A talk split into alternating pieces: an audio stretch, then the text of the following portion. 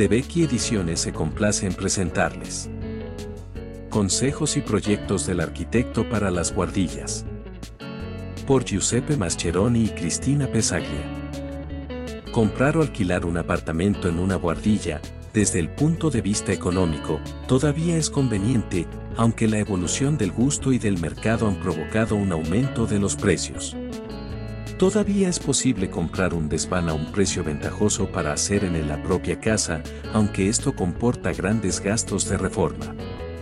Existen muchos desvanes que todavía no se han convertido en casas, a menudo en propiedad de una comunidad, que decide ponerlos en venta para poder superar algunos gastos extraordinarios. Además, existen otros aspectos que hacen que el precio de un desván que se tenga que reformar sea inferior respecto al de un apartamento en un piso más bajo en las mismas condiciones. De hecho, para este último, los trabajos de reforma necesarios para hacerlo habitable comportan un gasto mayor. Además, el coste de una guardilla es más barato por su localización en el interior del inmueble, a menudo el ascensor no llega a los desvanes, ni disponen de terrazas o ventanas verticales para apreciar la vista de la ciudad desde arriba.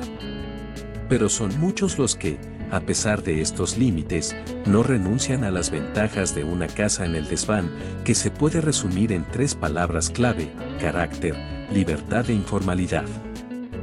En la guardilla, la estructura de la cubierta marca las condiciones para el uso del espacio y la estructura de las vigas en una cubierta de madera puede ser un elemento para destacar y resaltar.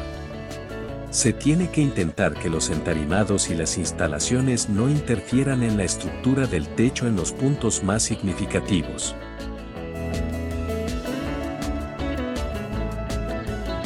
Si desea conocer más sobre la historia del consejos y proyectos del arquitecto para las guardillas, puede encontrar el libro en la presente plataforma.